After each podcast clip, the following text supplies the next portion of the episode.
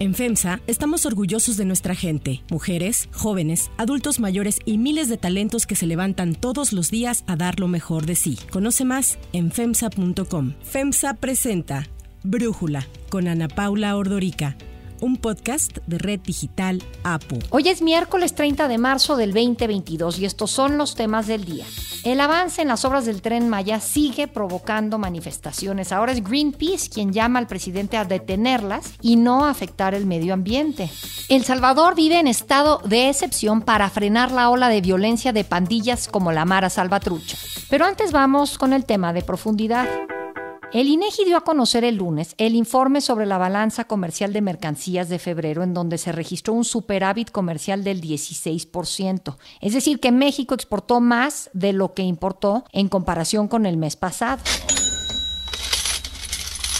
Las exportaciones en febrero sumaron más de mil millones de dólares. Este informe sorprende porque en enero se tuvo un déficit que no se había visto desde 1993, que fue de más de 6 mil millones de dólares, resultado de la pandemia por COVID y las interrupciones en la cadena de suministros de los productos. En febrero las exportaciones tuvieron un valor de más de 46 mil millones de dólares. 43 mil millones de dólares fueron de exportaciones no petroleras y casi 3 mil millones de dólares de las petroleras petroleras. Con Estados Unidos, las exportaciones también crecieron, pensando nada más en ese mercado, y lo hicieron a una tasa anual del 24.8% y hacia todo el mundo aumentaron en un 33.8%. Esto resultó en un aumento del 16% de las exportaciones a un ritmo mensual. Los datos de febrero son un respiro para la economía mexicana porque fue el mayor incremento obtenido desde junio del 2020. Sobre las importaciones, su valor en febrero fue de casi 45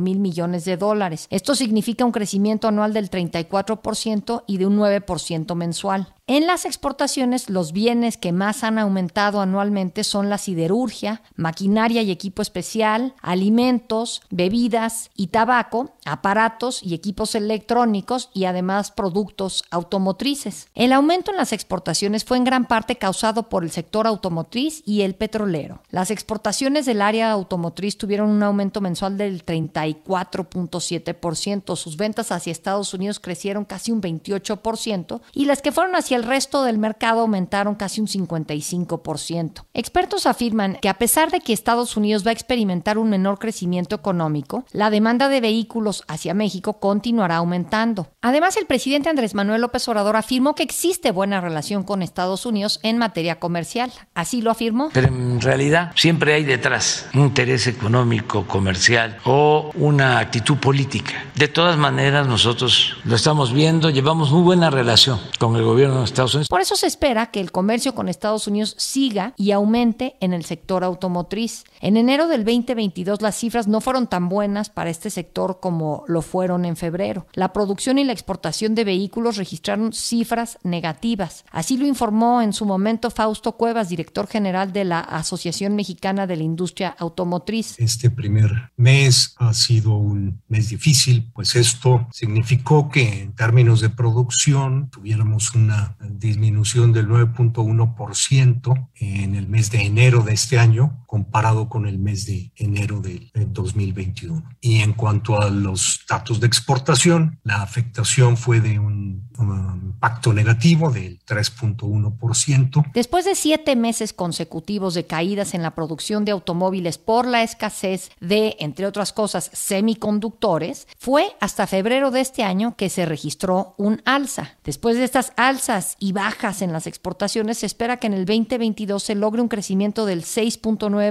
y el sector automotriz se eleve hasta un 6.58% según estimaciones del grupo financiero BAS. El análisis. Para entender más este tema, le agradezco a Juan Carlos Baker, académico de la Universidad Panamericana y socio fundador de Ansley Consultores, platicar con nosotros. Juan Carlos, a ver, ¿por qué o cómo podemos explicar que con la guerra en Ucrania, con la pandemia que sigue, México logre aumentar sus exportaciones y sobre todo en el sector automotriz? Bueno, primero yo creo que empezaría diciéndote que, como tú lo acabas de mencionar, estas cifras son un respiro muy bienvenido para la economía mexicana. Creo que habíamos estado viendo noticias pues no tan positivas, francamente, en los últimos meses y el hecho de que ahora tengamos esta recuperación tan marcada, como tú lo mencionabas, un incremento mensual en nuestras exportaciones que es el mayor que se ha registrado desde que se tienen estas estadísticas, pues es, es muy positivo. Y para responder tu pregunta, creo que aquí tenemos que considerar dos cosas. A ver, primero, esto lo que nos quiere decir es que pues al menos hasta antes de que iniciara la guerra, la invasión de Rusia a Ucrania, pues había una tendencia positiva que te daba una idea clara de por dónde iba a caminar la recuperación. Hay que subrayar que estas cifras son del mes de febrero, antes de que por realmente iniciara todo lo que hemos estado viendo en este último mes. Entonces, yo creo que las cifras que vendrán en el próximo mes posiblemente ya capturarán parte de estos últimos eventos. Pero no obstante, es muy destacable que eh, sea otra vez el mercado externo, sea otra vez la actividad económica que proviene del exterior la que está tirando de, la locomotora de la economía mexicana, ¿no? Yo creo que cuando también además vamos a ver el desglose ya de estos números, como tú mencionabas, pues vemos que hay sectores en donde una gran parte de los empleos que se generan en nuestro país están ubicados. O sea, tú mencionabas el notable incremento de las exportaciones en materia eh, acerera, de la industria de la siderurgia, por supuesto de los automóviles, pero también del campo, ¿no? Alimentos, tabaco, bebidas, etcétera. Entonces, me parece que esto habla de la fortaleza de nuestro sector exportador y también te habla de que hacia el exterior, insisto, al menos hasta antes de estos últimos acontecimientos en Europa, pues había ya un camino muy claro hacia la recuperación económica. Vamos a ver cómo salen los números en las siguientes semanas. Es posible que haya alguna, pues alguna disminución, digamos, esperable por el incremento en la incertidumbre y en otros temas, pero sin duda estos números son positivos y yo creo que nuevamente nos viene a resaltar que pues la vocación exportadora de México es lo que realmente ha mantenido la economía del país a flote. Y en ese sentido, ¿qué puede hacer México para pues mantener ese salvavidas bien inflado, Juan Carlos? Bueno, a ver, me parece que aquí hay tres cosas que son muy evidentes. La primera es que yo acabo de mencionar que las cifras de los próximos meses podrán verse afectadas por la incertidumbre, pero es un hecho que esa misma incertidumbre también va a provocar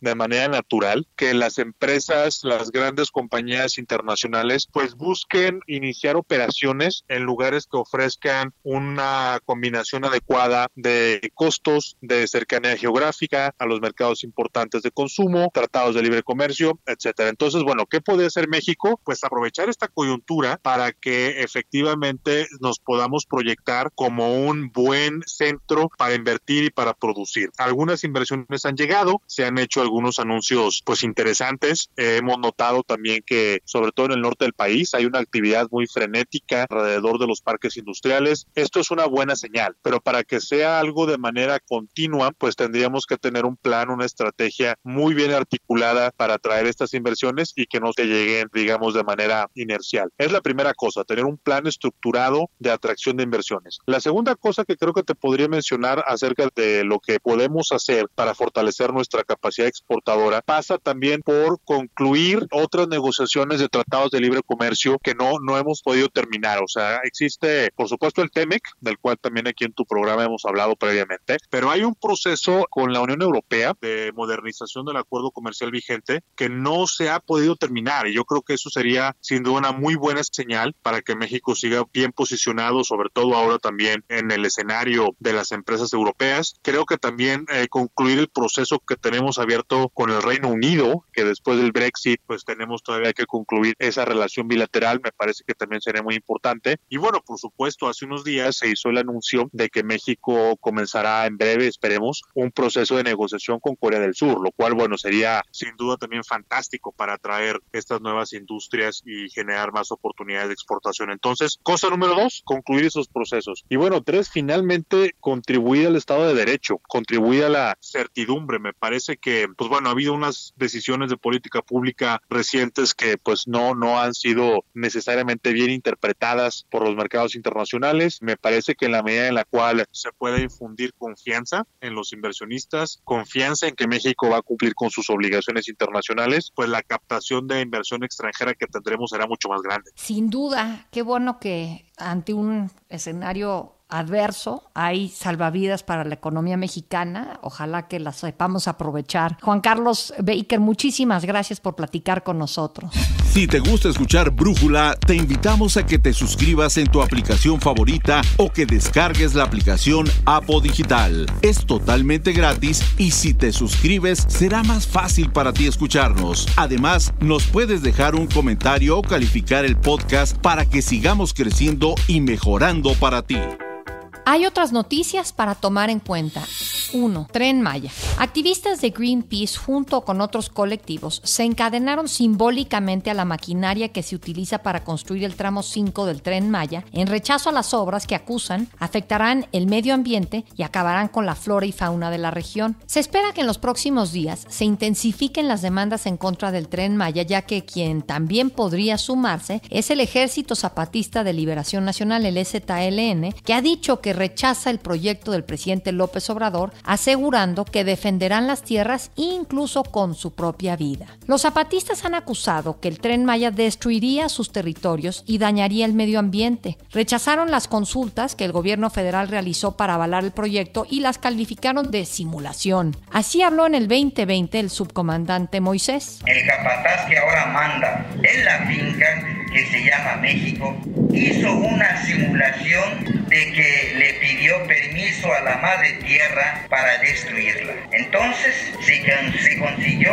unas cuantas personas disfrazadas de indígenas. Así cree el capataz que la madre tierra le da permiso para matarla y hacer un tren que debería llamarse como su familia del capataz. En respuesta, el presidente López Obrador dijo que el STLN no contaba con información suficiente sobre el proyecto. Les diría que no tienen este, toda la información, no se va a afectar a las comunidades indígenas en nada, al contrario, se está beneficiando a los pueblos indígenas como nunca se había hecho. El tren Maya es una de las obras prioritarias de la actual administración. El tramo 5 es el que más polémica ha causado, pues en un inicio la ruta iba a ir por la carretera que conecta Cancún con la Riviera Maya. Sin embargo, se optó por hacer el trazo a través de la zona selvática en donde se ha denunciado que hay cenotes y ríos subterráneos. Este fin de semana un grupo de militares se trasladó a la base aérea de Tulum para ayudar a acelerar la construcción de los tramos 5, 6 y 7 del tren Maya. Se trata de 75 militares de diferentes especialidades que previamente participaron en la construcción del Aeropuerto Internacional Felipe Ángeles. 2. El Salvador. Queda aprobado el proyecto de decreto que contienen